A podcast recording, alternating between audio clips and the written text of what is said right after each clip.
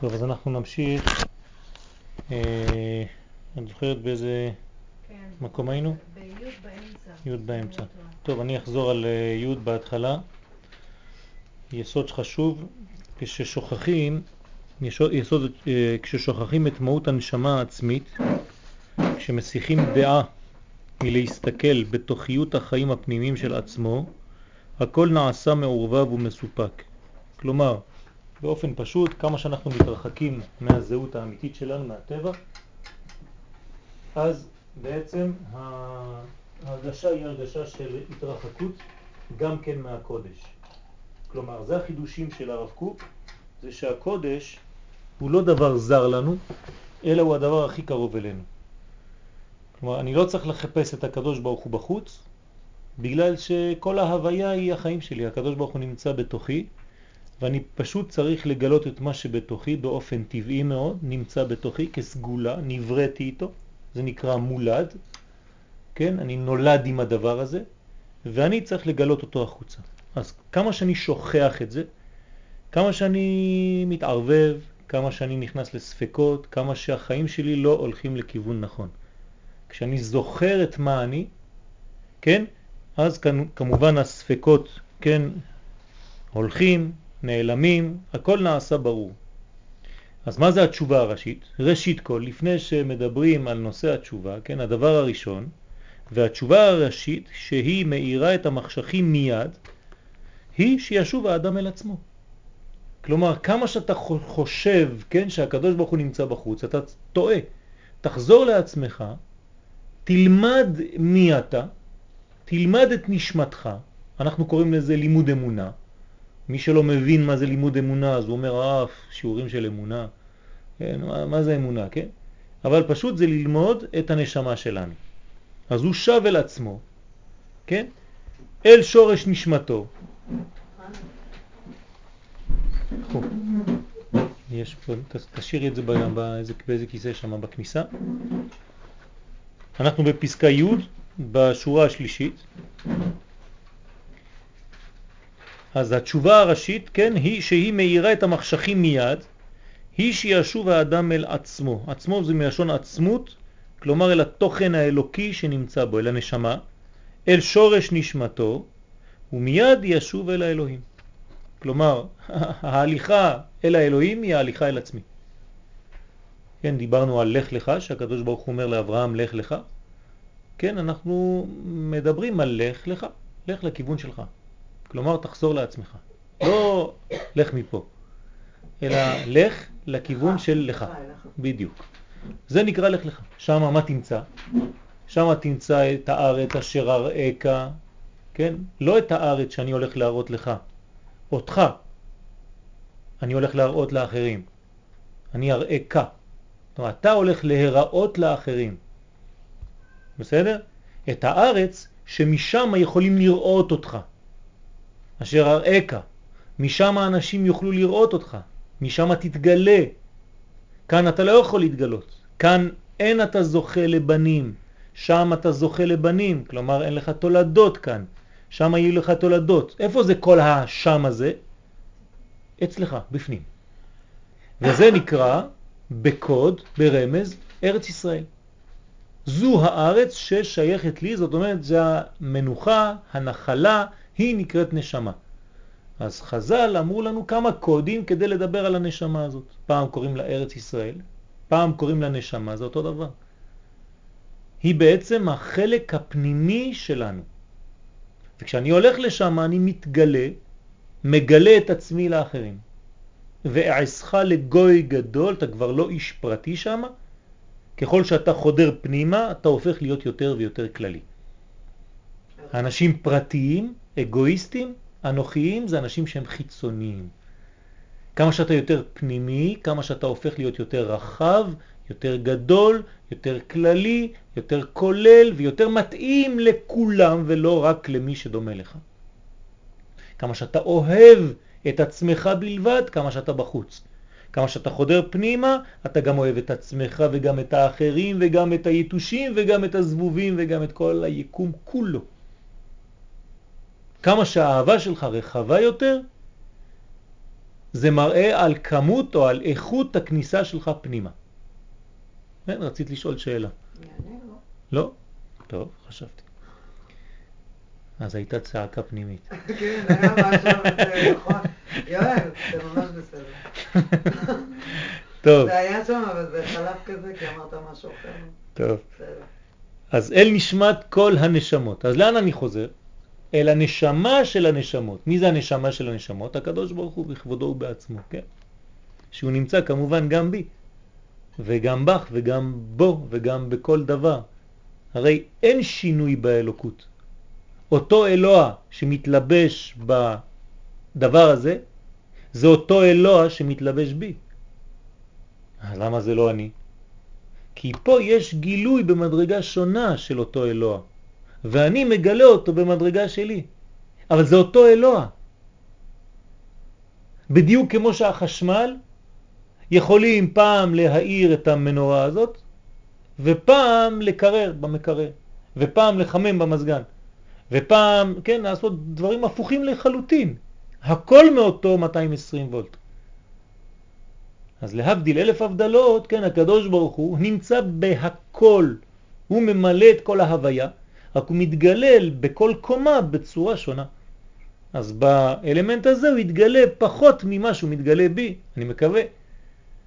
וכמה שאני יותר חכם, כמה שאני יותר פותח, אז בעצם, כן, חכם זה פותח, בגלל זה אני אומר חכם, כי יש ניקוד. ניקוד פתח זה חוכמה. כן, כל ניקוד מראה על ספירה. למשל ניקוד צרה, כן, זה בינה. ניקוד שווה זה גבורה. ניקוד פתח זה חוכמה. תזכרו, פיה פתחה בחוכמה. פתח חוכמה. אז אותו עניין, כמה שאני פותח יותר, כשפותחים את הזוהר, מה כתוב? פתח רבי שמעון ואמר. מה זה פתח? זה חוכמה. לא שהוא פותח את הפה, לא אכפת לנו לדעת אם הוא עכשיו פותח את הפה, בוודאי שהוא צריך לפתוח את הפה כדי לדבר, אלא הוא פותח בחוכמה, בדברי חוכמה. הוא מגלה אלוקות ברובד, בקומה של רבי שמעון, שזה קומה עליונה. פותח ערוצי חוכמה. נכון. אז אל נשמת כל הנשמות. שאלה קטנה. כן. אה, ביום יום, בחיים, יש אנשים שלפעמים לא מתנהגים להם כל כך יפה, יכול להיות שמעליבים, פוגעים, או שאתה רואה שההתנהגות שלהם לא יפה כלפי אנשים אחרים. אם אני לא אוהבת אותם ולא מקבלת אותם, זה אומר שאני לא פנימית? את שואלת שאלה שהיא לא קטנה, אז אמרת שאלה קטנה, אבל זו שאלה גדולה.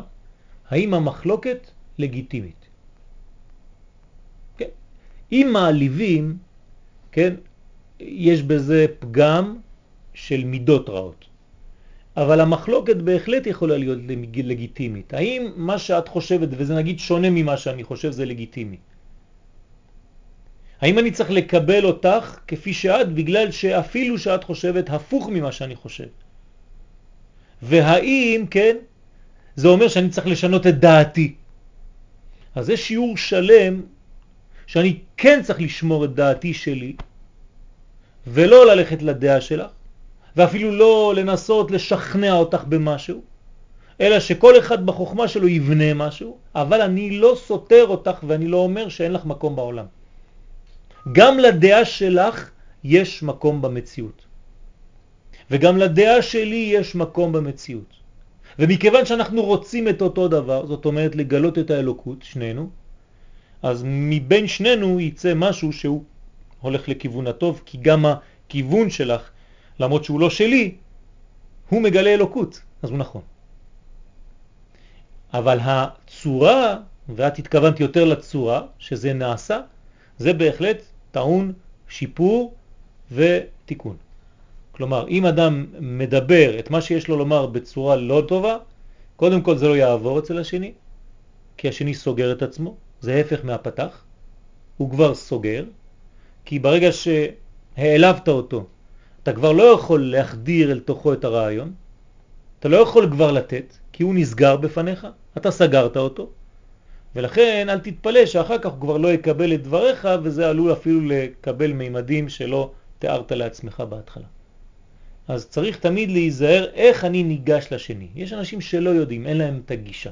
אנחנו חייבים להכיל את כולם בנו, זאת אומרת, לא. זה הרי ברור שאנחנו לא. לא יכולים... נכון, זה מה את שאמרתי. כל. לכן אמרתי, אני לא צריך לשכנע אותה, והיא לא אנחנו צריכה... כן יכולים להיות סובייקטיביים, אנחנו כן יכולים לעשות את הסלקציות שלנו לגבי האדם בסדר, שנמצא מולנו. בסדר. אבל יש לו מקום בעולם. לקבוצת הקרבה שלו, נכון. בחברה שלו. נכון, יפה אם הוא מאוד. מפריע לי, יפה. מפריע לי, אז מה אני אעשה? נכון, אבל יש לו מקום. זה קול פנימי. אבל יש לו מקום בעולם. יש לו מקום בעולם, לא שלי, בעולם הרחב, ואני. לא אתנקצץ עליו. אני אשלח אותו, אבל הוא לא יהיה שלי. יפה מאוד. אין שום בעיה, אין שום בעיה. בוודאי, בוודאי, בוודאי. מה? עכשיו, כמה שגדלים יותר, כמה שנהיים חכמים יותר, אז גם לאלה יש מקום. יש מקום, ואהבה, וקרבה. כלומר, חכם גדול, רב גדול, רבי, כן, מה זה רבי? זה ראשי תיבות, ראש בני ישראל. זה רבי. כן, מה זה ראש בני ישראל? זה כמו הראש. אין דבר כזה שהראש יגיד לאצבע הקטנה, אתה היום מפריע לי, כן? נכון. הוא כולל את כל הגוף, הוא יודע שכל הגוף יש לו חלק, הוא שונה. אף פעם לא אמרתי לקיבה, כן, לתפקד כמו הלב, אוי ואבוי אם היא מתפקדת כמו הלב, אבל יש גם מקום לקיבה ויש מקום ללב, וכל אחד יש לו את העולם שלו, אבל זה בתוך מנגנון אחד שנקרא גוף. כשאני מבין את זה, איך אני יכול להבין את זה? כשאני מתרחק, כשאני יותר רחב, כשאני רואה את הדברים בגדול. אמרתי בשיעור השבוע, מתי רואים את החיבור בין השמיים לארץ, שזה שני דברים מתנגדים לחלוטין, נכון? שמיים זה שמיים, ארץ זה ארץ, זה רוחני וזה גשמי, זה דבר שהוא בלתי תפיס. איך זה מתחבר? מתי רואים שזה מתחבר? כשמתרחקים ורואים מרחוק. כלומר, אם אני רואה את האופק, אני רואה את הים ואת השמיים נוגעים אחד בשני. אבל כשאני פה אני לא רואה את זה. למה? כי כשאני רואה מרחוק אני רואה את כל התמונה השלמה ואני יכול אפילו להכיל דברים שהם מנוגדים.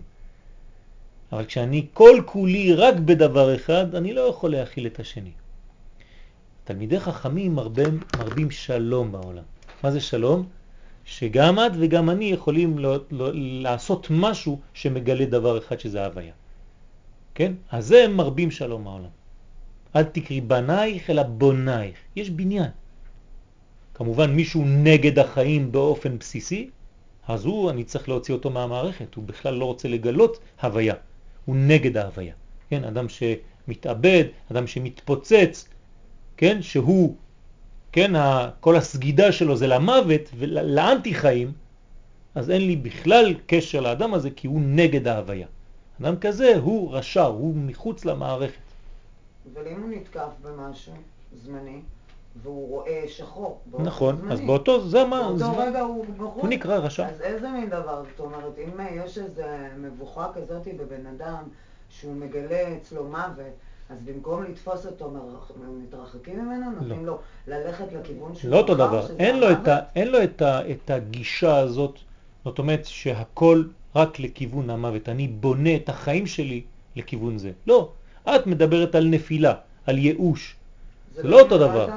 לא, אני? מדבר על אנשים אה, כמו החיזבאללה נגיד, או אלה שמתפוצצים באוטובוסים, כן? העניין שלהם זה למות, כדי... כי אני כל יום רוצים לקפוץ מהחלונות שם, אז אני שואלת, כאילו... אין לך שום חשש, יש לך חצי לכו מטר. תקפצו, אני עכשיו בגלל שאתם רוצים לקפוץ, אני לא נוגעת. מאיזה חלונות? של הדסה. הם רוצים לקפוץ, האנשים רוצים יש לקפוץ. כאלה שבאים, שהם זה חולי לא נפש, דבר, יש הם- להם בעיות. זה לא אותו דבר, זה לעצמם. אני לא מדבר על עצמך. יש אנשים שיש להם ייאוש עצמי. כן, מבחינתי, אלה שרוצים להתפוצץ לבד, שיתפוצצו לבד. אבל פה הם רוצים להרוג, הם רוצים להרוס עולם. עולם של בניין הם באים להרוס אותו. את מדברת על חוויה פרטית. אז על מה דיברנו? כן. אני מה? דיברתי על, על, על, על אנשים שיש להם שיטה, בשיטתיות הם רוצים להרוס את הבניין העולמי. לפוצץ את בנייני התאומים, להרוג כמה שיותר אנשים בפיגועים. כן, זה, זה, זה משהו אחר, זה לא בשבילו לא, עצמו. זה ברור. בסדר? אני לא מדבר על, על ייאוש ועל נפילה חס ושלום. כמובן שהאנשים האלה כן צריך לתפוס אותם ולהעלות אותם, בוודאי, אז זה משהו אחר. זה לא כן. לא מדבר על אותו עניין. בסדר? אז הוא מיד ישוב אל האלוהים, אל נשמת כל הנשמות, וילך ויצעד הלאה, מעלה מעלה בקדושה ובטהרה. כלומר, האדם הזה מתחיל לעלות, למה? כי הוא מתקרב אל עצמו, אל הזהות האמיתית, אל הטבע.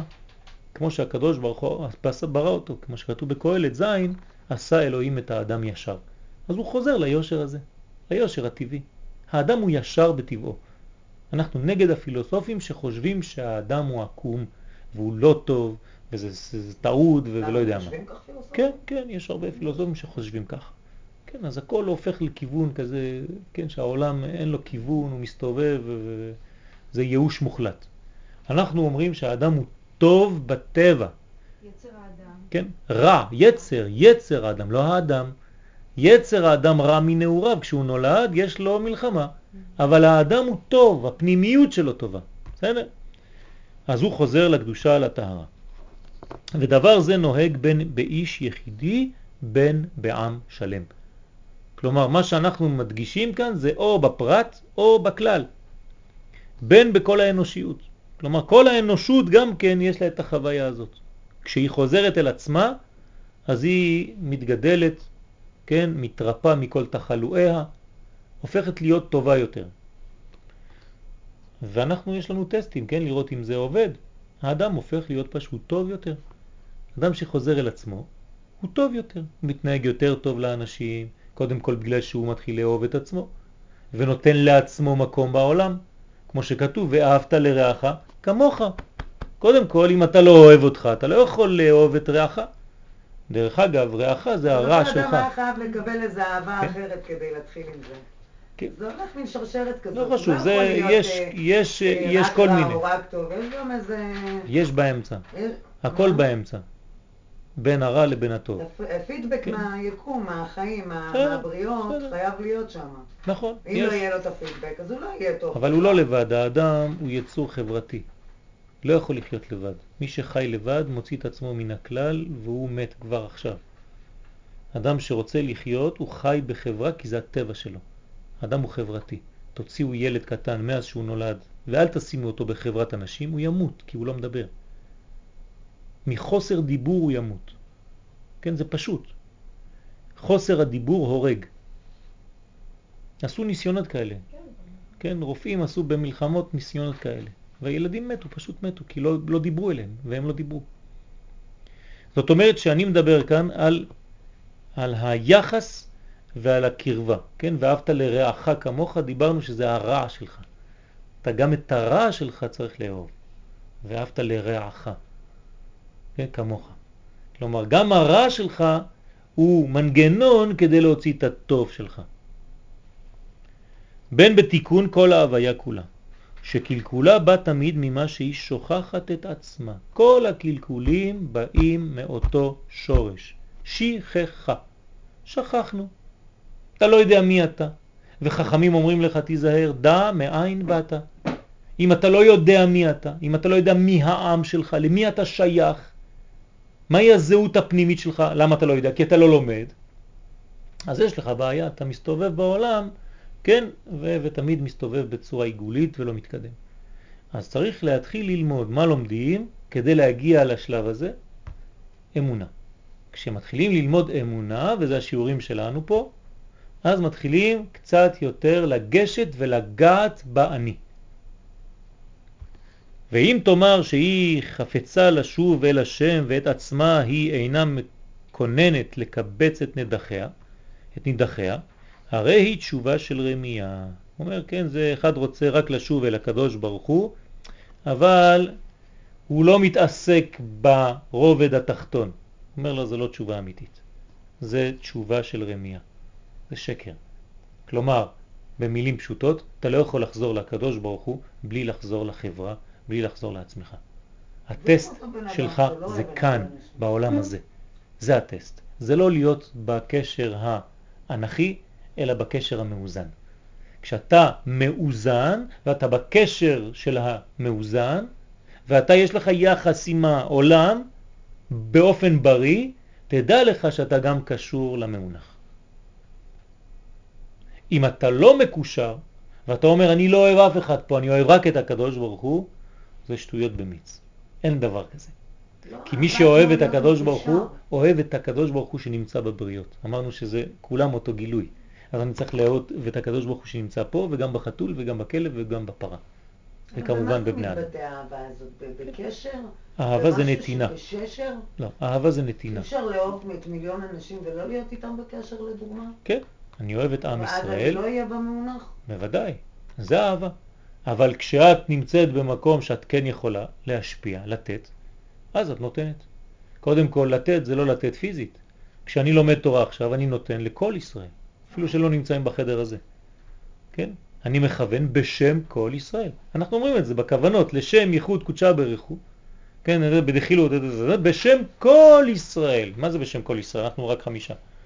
לא, אני עכשיו לומד תורה ואני מכוון שהקדוש ברוך הוא יוריד מאורו יותר לעולם הזה בשעה שאני מדבר כאן, ואז החברה שלי או השכנה שלי, כן, עוד שבוע ילכו לסמינר, והם לא יודעים מאיפה זה יבוא להם. מאיפה זה בא להם? בגלל שכיוונתי להוריד עוד אור בעולם, לגלות עוד אור מהקדוש ברוך הוא. אז כן יש יחס, אני דואג לשני, ודאגה זה לפני שהוא מבקש. אומרת, אני לא צריך לחכות שהשני יהיה במצב שהוא על הפנים כדי לתת לו. האהבה האמיתית זה לנחש שהוא חסר, לנחש שהוא דואג, לנחש שהוא מבקש בלי לבקש כי הוא מתבייש אולי. בסדר? כלומר, גם אם הוא מבקש, כמובן לתת, אבל עדיף לנסות ולהבין את הדברים לפני. לפני.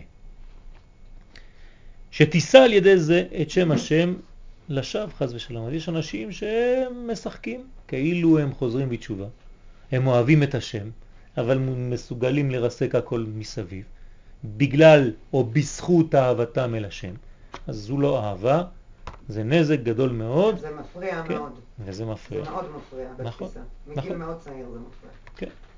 זה גם uh, מסית. טוב, טוב שבאת לפה להוציא את הכל. זה בסדר גמור. על כן רק באמת הגדולה של התשובה אל עצמו ישוב האדם והעם, העולם וכל העולמים, ההוויה כולה אל קונה, לאור באור החיים. כלומר, אתה רוצה לשוב, אתה רוצה לחזור בתשובה, תחזור לחיים. זהו. תחזור לחיים, ככה אתה חוזר בתשובה. כי תשובה זה חיים. לאן אנחנו שווים? אל הקדוש ברוך הוא, אל מקור העולם. מה זה מקור העולם? זה החיים, זה ההוויה. השם י' כו' כנקרא שם הוויה. כלומר, זה שמהווה את הכל. הרי לא קוראים לו שם הוויה. אי אפשר לתת לו שם, זה עבודה זרה, חז ושלום. אי אפשר להגדיר אותו במילים. אז למה אני קורא לו שם י' כו' כ'? כי זה מי שנותן את החיים. אם הייתי צריך לשלוח עכשיו מכתב, הייתי כותב לזה שנותן את כל החיים, שלום. וזה נקרא הוויה, שם י' כ' ו' כ'. זהו. זה לא שקוראים לו ככה. אם היו קוראים לו ככה, זה, אז הוא היה מצומצם לשם הזה, חז ושלום. אני לא יכול לצמצם אותו, הוא הרבה יותר גדול מהשם הזה. דרך אגב, כשדברים גדולים, אי אפשר להגדיר אותם בחיובי. אפשר להגדיר אותם רק בשלילי. כלומר, אתה לא זה, ואתה לא זה, אבל אני לא יודע מה אתה. אז איך אני מגדיר את הקדוש ברוך הוא? אין סוף. אבל אני לא יכול להגיד, אתה זה. אני לא יכול להצביע על משהו. אני יכול להגיד, אתה לא סוף. אתם מבינים? ולכן קשה להגדיר את הדברים הגדולים בעולם. תמיד. תמיד כשיש דבר גדול בעולם לא מגדירים אותו. כשהקדוש ברוך הוא אומר לאברהם אבינו, כן, ללכת, הוא לא אומר לו לך לארץ ישראל, כן, ברחוב אה, כצנלסון 18, הוא אומר לו אל הארץ אשר אראך. למה הוא לא מגדיר את זה? כי אי אפשר להגדיר דברים גדולים. הדברים הגדולים מתבררים תוך כדי שאני מתקדם עליהם. בסדר? ובהלכות אה, תשובה לרמב"ם זה מופיע יפה. תסתכלו בפרק הראשון, הרמב"ם אומר כשאדם יחזור בתשובה יעשה כך, כך, כך, כך, כך וכך וכך. ובפרק השני הוא מתחיל להגיד, אתה יודע מה זה תשובה? רגע, רגע, למה אתה לא מתחיל מזה בפרק הראשון? תגיד לי קודם על זה תשובה, אחרי זה תגיד לי כשחוזרים עושים כך וכך. אז זה אותו עניין. הרמב"ם בא לרמז לנו, לרמוז לנו, שאי אפשר להגדיר דברים גדולים. אז איך אתה עושה? אתה נכנס אליהם. כשתחזור בתשובה אתה כבר בתוך ההוויה הזאת, בפרק השני אני אגיד לך, אתה יודע מה זה תשובה? זה חוכמה גדולה. אתה לא יכול להגדיר דברים ענקיים לבן אדם לפני שהוא נמצא בהם. אתה לא יכול להגיד למישהו, אתה יודע מה זה ארץ ישראל, לא. בוא אדוני, תגור פה, אחרי זה נתחיל את השיעורים. כי אם לא, אתה לא בכלל תבין על מה אני מדבר. אז הדברים הגדולים בעולם לא מוגדרים דרך החיובי, אלא דרך השלילי. שבת זה דבר ענק. אתם יודעים מה זה שבת? לא תבערו אש במוצלותיכם, לא תתנ... לא, הכל לא. למה? כי אתה לא יודע מה הוא. אז אתה אומר מה לא. כשאתה אומר מה לא, יישאר לך כן, חלק מהכן. זה הדברים הגדולים. תמיד זה ככה. תמיד זה ככה. וזהו הרז של אורו של משיח. כל זה זה משיח. אנחנו מדברים רק על דבר אחד, על משיחיות. הסוד של מלך המשיח זה הסוד הזה. כלומר, החזרה אל עצמי. אם אני חוזר באמת אל עצמי, בפנים, בפנים, בפנים, מה אני מוצא? אמרנו, את הנשמה, את הנקודה של האור. מה זה הנקודה של האור? נקודה אלוהית. מה זה האלוה? אמרנו שאי אפשר להגדיר אותו. כן? אבל מה הוא לא? הוא לא אגואיסט, הוא רק נותן. זאת אומרת שאני צריך, כשאני חודר פנימה, להיות יותר ויותר בנתינה. וזה הטסט שהתשובה שלי נכונה.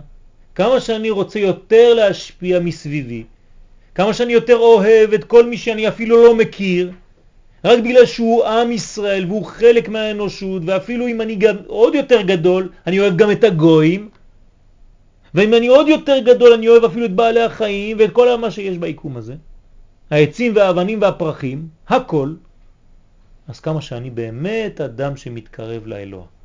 כמה שאני אוהב רק את הדברים המאוד קרובים אליי, קודם כל את עצמי, אחר כך את הילדים שלי, את בעלי, את אשתי, כן, המשפחה הקטנה, את הקטנה, וזה זה, זה עדיין, זה עדיין מראה שהתשובה שלי עדיין לא התקדמה כראוי.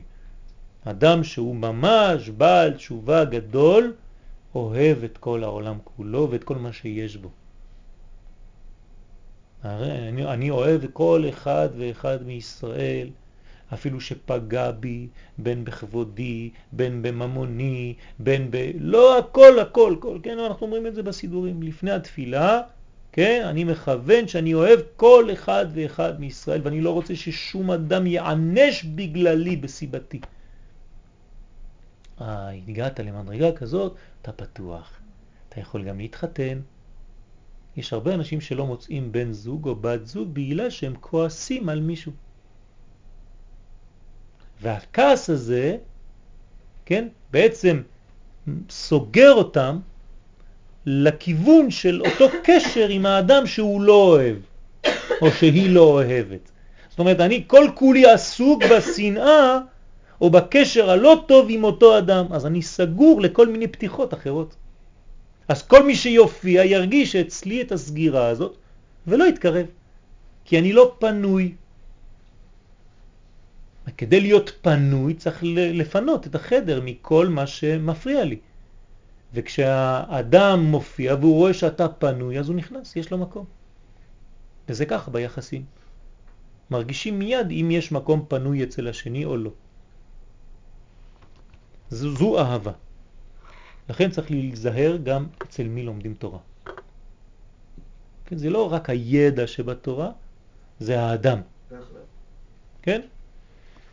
אז הופעת נשמת העולם שבהאירו ישוב העולם לשורש ההוויה. אז אנחנו מצפים, מייחלים, כן, שהקדוש ברוך הוא יגלה לנו את הכוח הזה, להאיר את העולם, שהעולם יחזור בעצם לשורש, לשורש ההוויה. אני צריך לחזור לשורש. אני צריך לחזור למקור. ואור השם עליו יגלה, וממקור התשובה הגדולה הזאת, כן, מקור התשובה, זה, זה דבר ענק התשובה, זה מקור, זה דבר שהוא שורשי, זה לא דבר שהוא פה, אני צריך ללכת אליה, להתקרב אליה. התשובה זה כמו אימא, כמו אימא גדולה מאוד שהיא שורש לכל החיים, היא נתנה חיים לכל הילדים. היא הביאה אותנו לעולם. האימא הזאת קוראים לה תשובה. אז כולם חוזרים באופן טבעי לאימא הזאת. אז התשובה הזאת תשאב האדם את חיי הקודש של התשובה באמיתה. זאת אומרת, אם אני באמת מתקרב לשם, אל האימא הגדולה הזאת, קוראים לה בקבלה אימא אילאה, האימא העליונה, אז שם אני יכול לשאוב את כל האנרגיה, ממש להתמלא ולחזור כמובן למציאות שלי כאן, ולהיות הרבה יותר שקט, הרבה יותר גדול, עם רוחב לב, עם אופטימיות, עם איזון, עם הרמוניה. מאיפה זה בא כל זה? מהמדרגה העליונה, העליונה, העליונה. כן? תשימו לב שקיבלנו תורה מסיני. כן? שאלנו פעם שאלה, משה קיבל תורה מסיני. ראיתם פעם את סיני נותן תורה למשה? היה צריך להיות כתוב, משה קיבל תורה מהקדוש ברוך הוא בסיני. מה זה משה קיבל תורה מסיני? כנראה שקיבלנו תורה ממדרגה שחז"ל כתבו לנו בקוד שהיא נקראת סיני. מה זה סיני? סיני זה מראה. מראה רוחנית גדולה מאוד. תיקחו את האותיות של סיני, זה סמך, י', נ', י'. כל אות היא כפולה. אם אני כותב סמך, אני כותב סמך ומם כף, נכון? סמך. כמה זה בגמטריה סמך? 60. כמה זה מם כף? 40 ועוד 20, 60. זאת אומרת, הסמך של סיני והמילוי של הסמך, המם כף, זה גם כן 60. י', איך אני כותב י'? י' ו' ד'. כמה זה י'? 10. כמה זה ו' ד'? עוד 10. נון זה אותו דבר. אני כותב נון, זה נון, פעמיים נון. הנון המקורית עם הנון אחר כך. והיוד זה עוד פעם יוד וו ד'. זה חידושים מהרבי מקומרנה. זאת אומרת שכל העניין של סיני זה להגיע למקום של המראה, ששם אני מוצא בדיוק את מי אני. שם אני צריך לקבל תורה. משם משה קיבל תורה. זה לא תורה שהיא זרה לו, זה תורה שהיא ממש מראה לו את המציאות האמיתית של בן האדם. משה קיבל תורה מסיני. הסיני זה מדרגה גבוהה. אז הוא יכול למסור אותה. למה? כי הוא קיבל אהבה שם. אז הוא ממשיך. הוא מסרה ליהושע, יהושע לזקנים, זקנים לנביאים, כן, וכו' וכו' וכו'. הנון לא הבנתי, זה. נכון. ו' ונון. כן, כותבים נון או ו' נון או רק נון. זה כל כך קריטי לזכור כן, את זה במספרים, כאילו, זה לא... זה לא קריטי. זה לא דבר שאני יכולה לקלוט את זה. למה? בדיסלקטיות שלי, בתפיסה שלי, לא חשוב. המספרים, זה לא חשוב. התרגומים שלהם, לא מדברים אליי. זה לא חשוב. יכולה לדבר ב... את לא חייבת. לא חייבת. לא חייב. לא חייב. כן? מה... זה, זה רק אה, סוכריה על העוגה. כן, לא אומרים את זה כשיעור, אומרים את זה כתוספת. אני לא יכול לבנות שיעור שלם על זה, אבל אני מוסיף את זה בסוף. זה, זה קצת... להדגשה, הצלחות. נכון, זה מוסיף. ומי שקצת למד באותיות ובגמטריות, אז זה מוסיף לו המון. כי זה לא מדבר אליי, הנושא. של המספרים, זה לא עובד עליי. כמה זה שוקל א'? כמה שוקלת א'? יש לזה משקל? א', כן, בתפיסה שלי, כן. בתפיסה הרוחנית שלי, כן. יכול להיות שהיא תתפס כ- כתחילה, כאחוז יש לזה משקל כשאני אומר למשל מילה ב', ג', ד', כן? אוהב. אני אוהב. כן? כמה משקל זה? זה נשמע אחרת. כמה קילו אני אוהב? אני לא יודעת להגיד לך בקילו. אה, אי אפשר, אני נכון? יודעת להגיד את המשמעות של ה... אז יפה. אי אפשר לתת כמות בדברים כאלה. אז לאותיות יש משקל. משקל אחר. משקל סגולי, רוחני, שגם הוא, כן, עם סודות של מספרים. המספרים זה לא סתם המצאות, יש לזה משקל. כלומר, אם אני רואה בן אדם שמשקלו 25, כי האותיות של, כן, סכום האותיות שלו 25, ואני רואה משהו בעולם שהוא גם כן סכום 25, אני יודע שיש להם משהו זהה, או דומה. משהו ביניהם מקביל. בסדר? זה רק אה, דבר שהוא רובד נוסף. יש כמה אופנים ללמוד תורה, אחד מהם זה גמטריות. זאת אומרת מספרים. הצער שמרגישים בעת שניגשים אל כל דבר שבקדושה. הרב אומר פה שמרגישים צער כשניגשים לקדושה. למה? הרי הוא בא מתוך שאז הנשמה היא מהירה יותר ומתגלה בה התוכן של השלמות המוחלטת. והיא רואה מתוך כך את האפסיות שבהגבלתה וצמצומה. אומר, למה אתה מרגיש לא טוב כשאתה חוזר בתשובה? אומר, בגלל שאתה רואה כמה, עכשיו שאתה מתקרב לאור, כמה היית רחוק. והסבל הזה, להגיד כמה פספסתי לפני שהגעתי למקום הנכון, זה נותן לך עוד יותר את המועקה הפנימית הזאת. אז לכאורה זה דבר לא טוב. אומר לך לא, זה חייב לעבור דרך זה, כי אתה צריך להפנים ולהבין סוף סוף שפספסת משהו, אם לא, לא יהיה לך חשק להתקרב. אז בוא נפסיק את הפספוסים שלך, מהיום תפסיק לפספס. אז אתה מרגיש את הצמצום הזה, והיא מתמרמרת, כן? אז האדם הזה, הנשמה שלו מתמרמרת על כל מה שגורם לה לעצור כוח וקהות. כלומר, למה אני סתום? למה אני לא מבין את זה, ולמה אני לא מבין את זה, ולמה אני לא מבין את זה, ולמה כשאני פותח ספר אני לא מבין, ואני צריך שעתיים, ואני צריך להתקשר למישהו שיתרגם לי מה כתוב, או לבקש פירושים וכו' וכו' וכו'. למה אני סתום כזה? אז הצער הזה, זה צער שהוא חלק מהחזרה בתשובה. כלומר, אני מרגיש ואני רואה שחסרים לי דברים, ואני צריך לעבוד כדי להשלים את החסר הזה. אז כל העבודה להשלים את החסר זה מין דאגה כזאת של איפה הייתי עד עכשיו. זו השאלה ששואל הקדוש ברוך הוא את אדם הראשון, היקה. הוא לא שואל אותו איפה אתה. כן, הקדוש ברוך הוא יודע איפה. כן, היקה זה ראשי תיבות, אנוכי יודע כל הנסתרות. אז אין לך איפה להתחבא. אבל אני שואל אותך, איפה אתה נמצא בחיים שלך, היקה? באיזה מדרגה? לאן הגעת, אדוני? תראה איפה נפלת. וזה הוא באמת יסוד התשובה מאהבה. כלומר, יש תשובה מיראה. מה זה תשובה מיראה? פחד ש... של מה? או של עונש, או של אוי ואבוי, כן, אני צריך להיות דתי, למה אני עושה דברים כאלה, זה לא בסדר וכו' וכו'. אבל יש תשובה מהאהבה.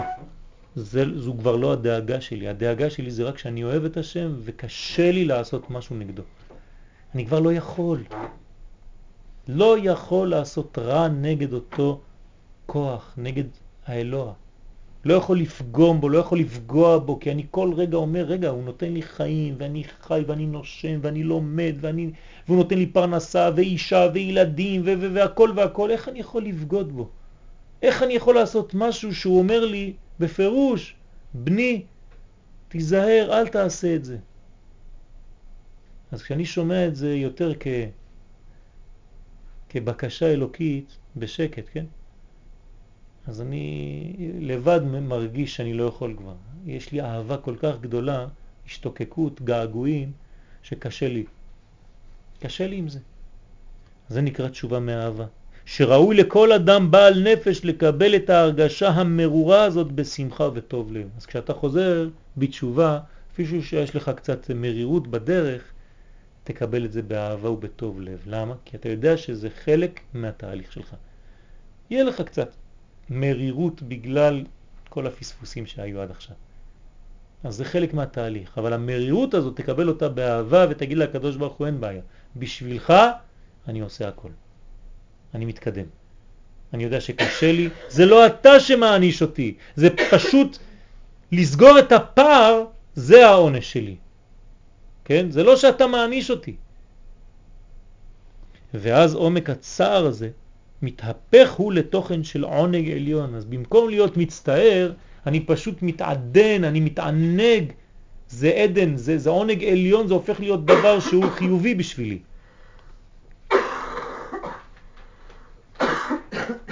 ששפעת אדנים של קודש מתגלים בו, ואז יש שפע של קודש, כן? זה כמו נהר זורם. כל אחד רואה את הדברים ברמה שלו.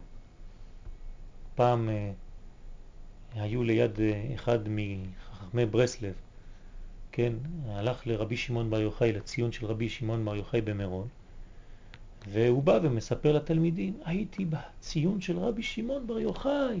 אתם יודעים מה היה ליד הקבר? נהר. נהר זורם.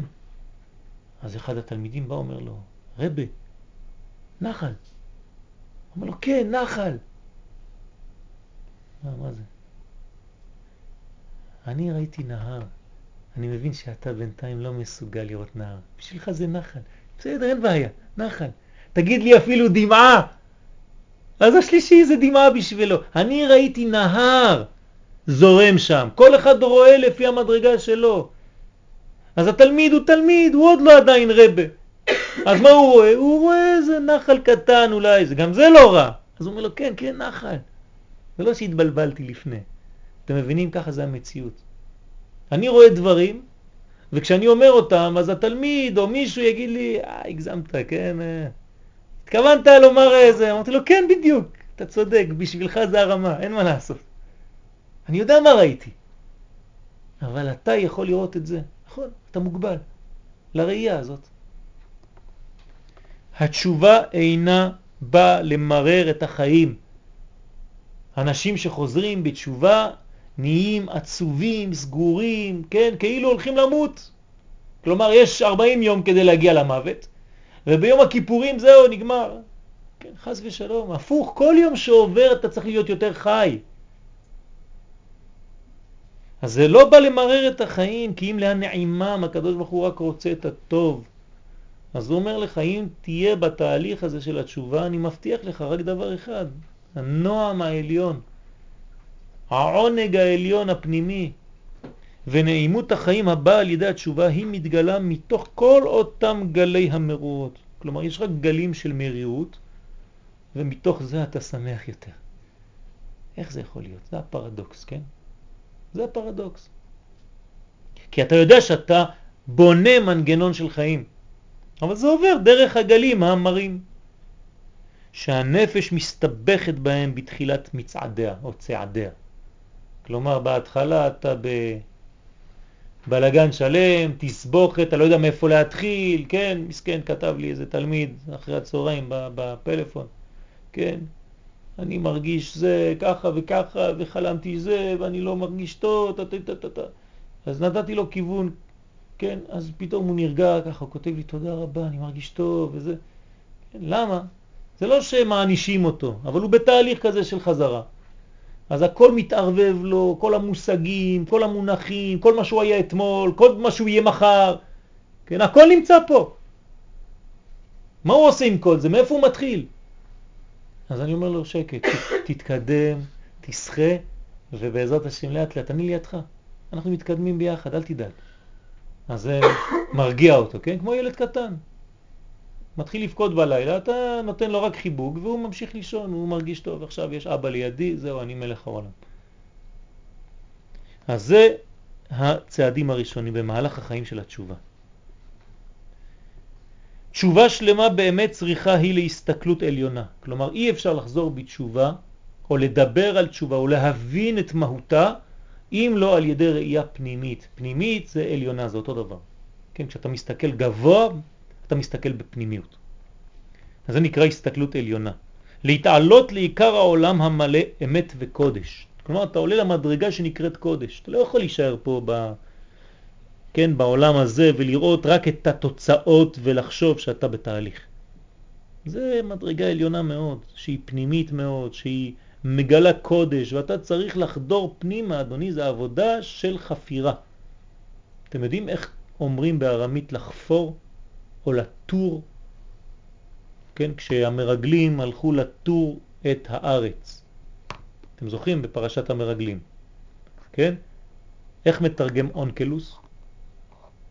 לאללה ית ארעה. זה ארמית. כלומר, לאללה זה לחפור, לטור, ית את ארעה הארץ. מה אכפת לי? אלא יאללה זה לשון אלול. כלומר, בחודש אלול אני חופר את הארץ. מי זו הארץ? אני. אני חופר בעצמי בחודש אלול, אני מרגל את עצמי בחודש אלול, אני תר את עצמי בחודש אלול עד שאני מוצא, כן, היש בעץ עם עין, האם האנשים שם במבצרים, האם הם פחדנים, האם ילידי הענק ראינו שם, מה פירות הארץ? וכו' וכו', כל זה בפנים. אז בחודש אלול יש לנו הזדמנות של 30 יום כדי לטור את הארץ, לעלל באלף את הארץ. אז זה שורש המילה אלול. עד שאני מוצא את הקודש. וזה אי אפשר כי אם על ידי עסק מעמקי התורה והחוכמה האלוקית ברזי עולם. במילים פשוטות, אי אפשר להגיע לתשובה שלמה בלי ללמוד סודות. בלי ללמוד את סוד ההוויה, את סודות התורה, את הפנימיות שבתורה, את החסידות, את הרובד הפנימי, הנסתר, אי אפשר להבין את מהות התשובה, אי אפשר לדבר בכלל על התשובה. אז הרב קוק פה אומר דבר מאוד פשוט, התשובה זה חזרה לפנימיות. עכשיו אם אתה רוצה לחזור לפנימיות ויש לך רק כלים חיצוניים, איך תחזור לפנימיות? יש אוטובוסים מיוחדים שנכנסים לפנימיות, לתחנה המרכזית. אם אתה לא תופס את האוטובוס הזה, אתה לא תגיע לשם, אתה תמיד תסתובב סביב העיר. רק מספר אחד מגיע לכותל. ואתה מסתובב עם אוטובוסים אחרים מסביב, אתה לא יכול להבין מה זה תשובה. אמנם צריכים לזה לניקיון גופני. כלומר, אי אפשר להיכנס בלי שהאדם קודם כל מנקה. צריך ניקיון גופני, כי זה החלק הראשון של התשובה.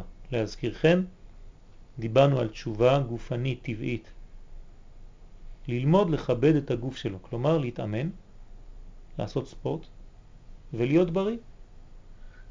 גוף בריא עם נפש בריאה שנכנסת בפנים. אם לא, אתה עייף כל הזמן, אתה לא יכול להתרכז, אתה לא יכול ללמוד, אתה תמיד עייף, כי חסר לך בגוף דברים שאתה לא שם לב.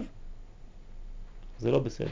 צריך איזון. תורה זה גם גוף וגם נשמה. סולם מוצב ארצה, כלומר רגליים באדמה וראשו מגיע השמיימה. ומלאכי אלוהים עולים ויורדים בו. אז לטהרת מידותיה, מידות, מידותית, כלומר קודם כל לתאר את הגוף, לנקות את הגוף, אחרי זה לנקות את המידות שלנו. זה, זה השלבים, כן? מה זה לנקות את הגוף? אז אני חוזר, קודם כל להיות בריא. גוף בריא, לאכול נכון, לישון בזמן, כן? יש דברים לפי המדרגות כל אחד ואחד מה שהוא צריך, כן? ולהתעסק בדברים שמביאים בריאות, לא לאכול יותר מדי, לדעת מתי לאכול, מתי לישון אחרי האוכל וכו' וכו'. איך להרים סלים, איך אה, לא להתכופף כמו שלא צריך, איך להרים דברים שהם לא כבדים ואיך להרים כן דברים כבדים, ואיך צריך להתכופף, איך צריך אה, לקפל את הברכיים, ואני יודע מה, כל מה שאתם יכולים לתאר לעצמכם באופן הכי פשוט, הכי בסיסי של כיבוד הגוף. דבר שני, לתאר את המידות. כלומר, להיות אדם שיש לו מידות טובות, לא להיות רגזן, לא להיות עצבני, לא להיות כעסן, לא להיות אה, קמצן, לא להיות, כן, וכו' וכו' וכו'. מלא מידות שצריך לתקן. איך לא נהיים? כן? איך לא נהיים? איך לא נהיים? כי לא, כי לא. כי האדם לא כזה בשורש. זה רק דברים שהם תוספות עליו. עשה אלוהים את האדם ישר. אני חוזר על אותו פסוק.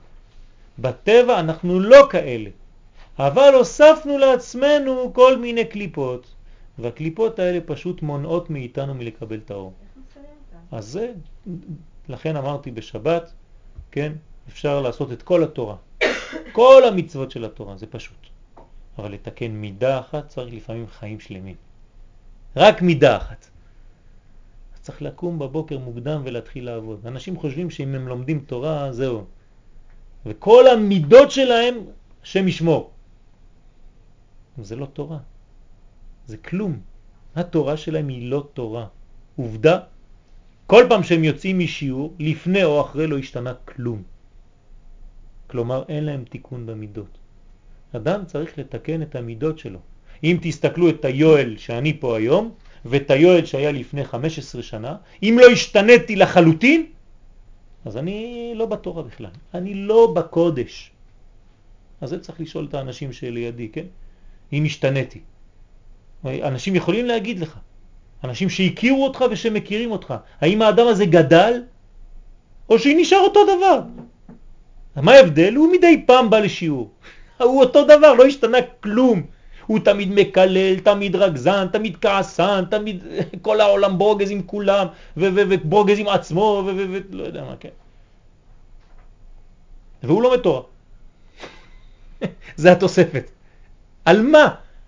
זה כאילו שאני צובע את הקיר על שמן ולכלוך. זה מחזיק? אפילו לא יום אחד. אתה מעביר מגבת, הכל הולך. למה? כי אין לך בסיס בכלל.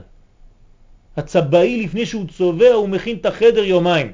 ואתה כבר משתגע, אתה אומר, רגע, הבאתי אותך כדי לצבוע, מה אתה עושה לי? אבל אם אין בסיס, אין תורה. דרך ארץ המידות קדמה לתורה. אם לא, זה לא מחזיק בכלל. היה גנב בלי תורה, עכשיו הוא גנב עם תורה. מה השתנה? איך שיש לו כיפה על הראש וציציות, עוד יותר גרוע.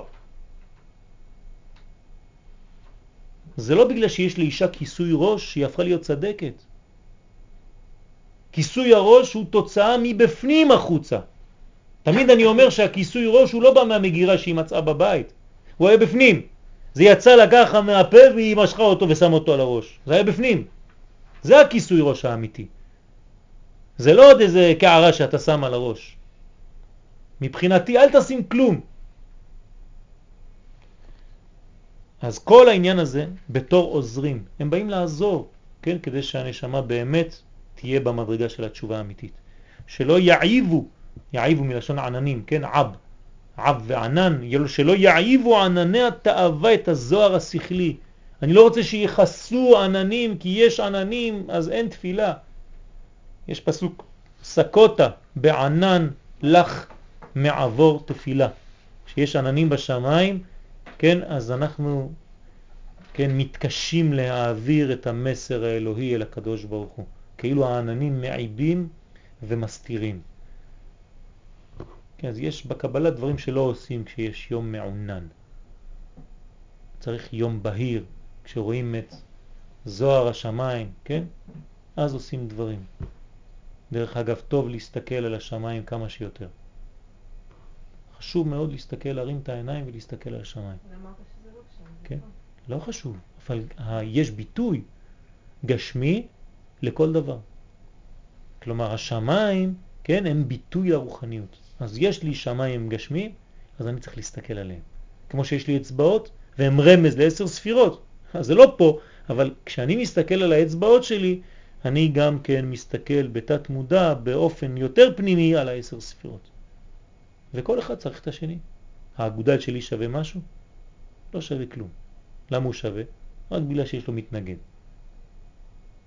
אם אין לו את האצבעות האחרים, כן, שמתנגדים,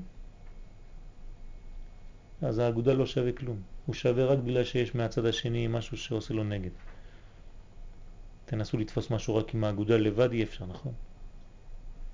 אז כל אחד בא, ובניגוד שבינינו אנחנו יכולים לאחוז במשהו. זה חוזר גם על השאלה הראשונה. אז כשמסתכלים על השמיים, זה רמז לעולם הרוחני. רמז. אבל ראשית לכל הופעות מוכרחת לבוא התורה. כלומר, לפני שאנחנו מתחילים לדבר על הכל, התורה זה הבסיס. ודווקא התורה העליונה, על איזו תורה אנחנו מדברים?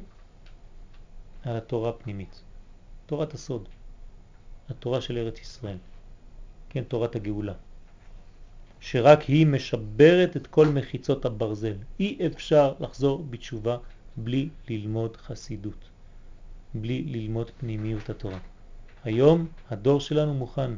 כשרבי נחמן מברסלב כתב את הספרים שלו, היו לו מתנגדים.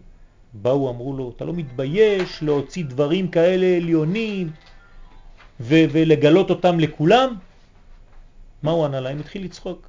אמר להם, זה לא בשבילכם, זה בשביל עוד 150 שנה. זאת אומרת, לדור שלנו היום. כן? זה לא דיבר עליהם? בוודאי שלא. בכלל לא הבינו על מה הוא מדבר. מי למד אז?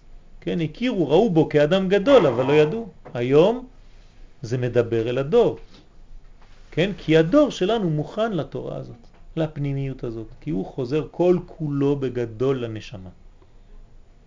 אז זה, זה ברסלב וזה חב"ד וזה, וזה זוהר וזה אני יודע מה קבלה וזה, וזה חסידות שמה וזה כל התורות החיצוניות וכל הריפוי וכל הדברים האלה שחלקם טוב, חלקם אה, סכנה וכו'. אבל כולם נמשכים לזה. למה? כי זה משבר את כל מחיצות הברזל שבין האדם היחיד והציבור לבין אביהם שבשמיים. כלומר, כל מה שמפריע לי, אני צריך להוציא אותו, להסיר אותו. לא להתחבר עם אנשים שמפריעים לי לגלות את הרוחניות, ולהתקשר עם אנשים שמביאים לי אור. מה אני צריך לבזבז את הזמן שלי בחיים? עם אנשים שמדברים כל היום לשון הרע, ויושבים ורק מדברים על זה, ורק מדברים על זה, ומתלוננים על זה, ועוד. מה אני מאבד את הזמן שלי עם אנשים כאלה? כן. אז, אז, זה, אז תלוי אם אתה חזק או לא, כן? אם אתה חלש ואתה נכנס לשם, לתוך חמש דקות אתה נהיה גם כן כמו, כמוהם, אז בלעו אותך. כדי להביא להם אור, צריך באמת להביא להם אור. זאת אומרת שכשהוא מדבר, אתה, יש לך כוח, כן, להביא אותו לכיוונים שאתה רוצה עכשיו להעביר. שואל אותך שאלה והוא אומר, ראית מה הוא עשה? זה הכלב הזה? אומר, אה, ראית את הכלב אתמול, זה נשך את השני, כבר בלבלת לו את הכל. דיברת על כלב, אני מחזיר אותך לכלב. אחרי זה אני אומר לו, אתה ראית מה, מה אומר הרב באורות התשובה בפרק ב'? הוא כבר שכח מהזה שלו. כן? פעמיים, שלוש, בסוף הוא יבין שאתה כבר לא רוצה לשמוע, כן? ככה צריך לעשות, אין מה לעשות. התשובה באה מתוך חשבון צלול של עולם ברור. זה הפך ממה שהתחלנו איתו, אמרנו שהכל לא ברור, הכל סתום, הכל אה, מעורבב, כן? התשובה באה מתוך חשבון צלול של עולם ברור. כלומר, זה עולם ברור, זה עולם של בירורים, זה עולם שאני מגלה את האור. והיא מבררת בעצמה ומצללת בכוחה את העולם. כלומר, זה לא רק מנקה אותי, אלא זה מנקה את כל העולם כולו. כן? זה נותן אור לכל העולם כולו דרכי. דרך האור שאני מגלה, אני גם כן מבשם את העולם. כל העולם חוזר למדרגתו שבגן עדן, עם הבוסם הראשוני, המקורי. כן? בגן עדן היה בוסם, היה ריח טוב. אדם שיש לו ריח טוב, תדעו שהוא אדם רוחני. אדם שיש לו ריח רע, אפילו בגוף, כן? תדעו שהוא אדם מאוד גשמי, מאוד גס. כן? גם הגוף משדר מסרים שצריך לדעת אותם. כן, לכל אחד יש ריח בגוף. אז uh, יש אנשים שמתקרבים לאנשים רק דרך הריחות. יש אוטיסטים, אוטיסטים רק לפי הריח. כן, באים, תעוף מפה, אתה, בוא, בוא, אתה תתקרב, כן, בבית אוף ספי ג'יבורי, בבית אוף ספי ג'יבורי. כן, תינוקות, נכון. סימן טוב לתשובה מעולה, קורת רוח פנימית והערת השכל בהשגות עליונות. אנחנו נסיים בזה היום. מה זה סימן לתשובה מעולה? איך אתה יודע שאתה ממש בתהליך של תשובה? יש לך קורת רוח פנימית. כלומר, כלומר, רוגע פנימי. כן? זה לא אומר שאתה אתה לא בוער בפנים, כן? יש, יש את, ה, את, ה, את האש הפנימית הזאת הבוערת, כן? אבל היא לא בוערת בגלל שאתה לא יודע מה לעשות, הפוך. היא בוערת בגלל שאתה רוצה מאוד מאוד להתקרב, אתה מתגעגע, כי אתה יודע ששם בעומק הזה יש את הרוגע הזה. זה לא שכמו אחד הוא לא יודע מה לעשות אז הוא בוער כל כולו כי אין לו כיוון בכלל. אז זה נקרא הרוגע הפנימי. הערת השכל והשגות עליונות. כן? אומרת, יש לכם זמן לסיים? לסיים את הדף? טוב. אז תחיית האומה היא היסוד של בניין התשובה הגדולה. מה זה התשובה הגדולה? תחיית האומה. כלומר שעם ישראל חוזר לארצו. זו התשובה. תשובה בסיסית, פשוטה. עם ישראל חוזר לארץ ישראל, בונה מדינה, בונה מערכות. זה נקרא תשובה, זה בסיס. תשובת ישראל העליונה ותשובת העולם כולו שתבוא אחריה. אחרי הבסיס הזה, כל התשובה האחרת תבוא לאחריה, כן? כלומר התשובה הדתית, מה שאנחנו קוראים היום, היא אחרי התשובה הטבעית של עם ישראל שחוזר לארצו. כלומר הבסיס של התשובה זה לחזור קודם כל, כמו התשובה הגופנית שדיברנו עליה, אותו דבר, כשעם ישראל חוזר לארץ ישראל, זה התשובה הטבעית, הפשוטה. אחרי זה פה אתה תתחיל לעלות ברוחניות, כי אין תורה כתורת ארץ ישראל וכו' וכו'. וכשם שזה הוא כלל גדול אצל היחיד, ככה הוא אצל הציבור בכללותו. הערת התשובה היא ישנה בישראל. התעוררות חפצה של האומה בכללה לשוב אל ארצה, אל מהותה. כן, אז הרב פה אומר בפירוש, כשנשוב לארץ ישראל, חזרת בתשובה שלמה. כל אדם שחי בחוץ לארץ וחזר לארץ ישראל, כל האבונות שהיו לו מתפקקים, הולכים. הוא נולד מחדש. כן, יום העלייה זה יום הלידה של האדם, ממש ככה. והאדם שמתחתן אותו דבר. אל רוחה ואל תכונתה, כלומר אנחנו חוזרים אל הרוח האמיתית, אל התכונות המקוריות שלנו, באמת אור של תשובה יש בה. באמת הדבר מתבטא בבירור גמור בביטויה של תורה ושבת עד השם אלוהיך. כלומר, איך התורה אומרת את זה? ושבת עד השם אלוהיך. מה זה עד השם אלוהיך? עד איפה אתה צריך לחזור בתשובה? עד השם אלוהיך. כי תשוב אל השם אלוהיך. התשובה היא תשובה פנימית. כלומר, זה תהליך שהוא תהליך פנימי, שהוא מבוסס על תנועה שיש לה פירות. יש לה פירות אפילו בחיצוניות. אנשים באים, בונים מדינה.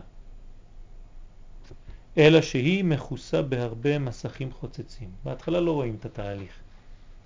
כששאלו, כן, אחד, אחד הנכדים של הרב קוק אמר לו, זצ"ל, כבוד הרב, אני לא מרגיש שאני מתקדם בתורה, אני כבר לומד כמה שנים בישיבה. אומר לו, גם אני לא. מה זה? למה אתה לא מרגיש? כי לא רואים את זה. זה, זה אחרי, אחרי, אחרי 15-20 שנה שאתה רואה פתאום איזה משהו כבד, בסיס, חזק, יציב. תוך כדי אתה לא מתעסק בזה. אתה לא רואה, אתה לא מרגיש את זה. לפעמים אנחנו עושים דברים ואנחנו לא רואים. זה תהליך אחד גדול. אי אפשר לעצור כל רגע לראות, טוב, מה אני עושה עכשיו, מה עשיתי עד עכשיו, טוב, זה בסדר. זה לא עובד ככה. אתה לא מתעסק בזה, אתה מתקדם. אז צריך להוציא, כן, בהתחלה יש מסכים חוצצים. האישה לא יכולה להיכנס למקווה עם כל החציצה, נכון? אז היא צריכה לנקות את עצמה לפני. הרבה יותר זמן היא לפני המקווה מאשר בתוך המים. נכון? ואין כוח בשום עיכוב ומניעת השלמה לעכב את האור העליון מהופיע עלינו. וזה הסיכום פה בינתיים, ששום דבר לא יפריע בסופו של דבר מאיתנו מלחזור בתשובה. כלומר, בסוף התהליך הקדוש ברוך הוא מביא אותנו, כן, אל המצב הזה. נרצה, לא נרצה, זה לא כל כך חשוב, התהליך נעשה. הוא מתקדם, ואנחנו רואים את זה במו עינינו, בחוש, שהתהליך מתקדם והוא נבנה ואנחנו נבנים יחד איתו, ובעזרת השם יש לנו פה הבטחה ששום עיכוב, שום מניעה לא תבוא כדי להשלים את האור העליון מיופיע עלינו.